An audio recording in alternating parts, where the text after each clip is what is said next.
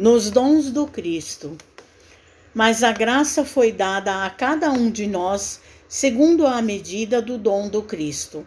Paulo, Efésios capítulo 4, versículo 7.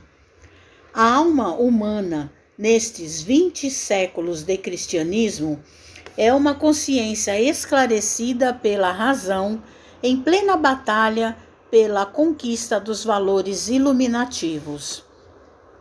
O campo da luta permanece situado em nossa vida íntima. Animalidade versus espiritualidade.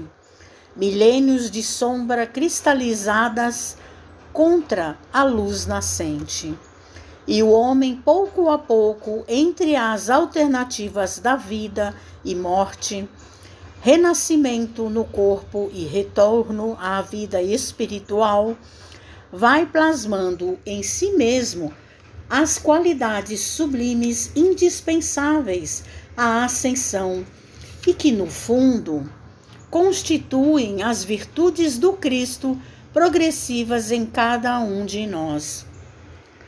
Daí a razão de a graça divina ocupar a existência humana ou crescer dentro dela à medida que os dons de Jesus, incipientes, reduzidos, regulares ou enormes, nela se possam expressar. Onde estiveres, seja o que fores, procura aclimatar as qualidades cristãs em ti mesmo, com a vigilante atenção dispensada à cultura das plantas preciosas ao pé do lar. Quanto à terra, todos somos suscetíveis de produzir para o bem ou para o mal.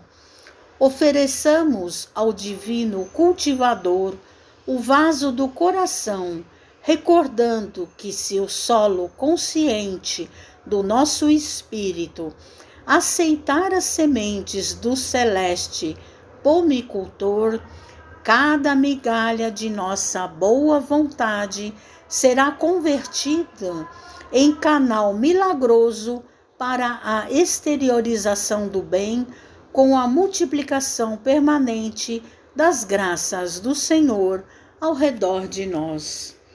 Observa a tua boa parte e lembra que podes dilatá-la ao infinito. Não intentes destruir milênios de treva de um momento para o outro. Vale-te do esforço de autoaperfeiçoamento cada dia.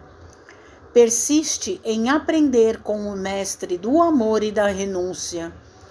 Não nos esqueçamos de que a graça divina ocupará o nosso espaço individual na medida de nosso crescimento real nos dons do Cristo. Mensagem de Emmanuel no livro Fonte Viva, Psicografia de Francisco Cândido Xavier.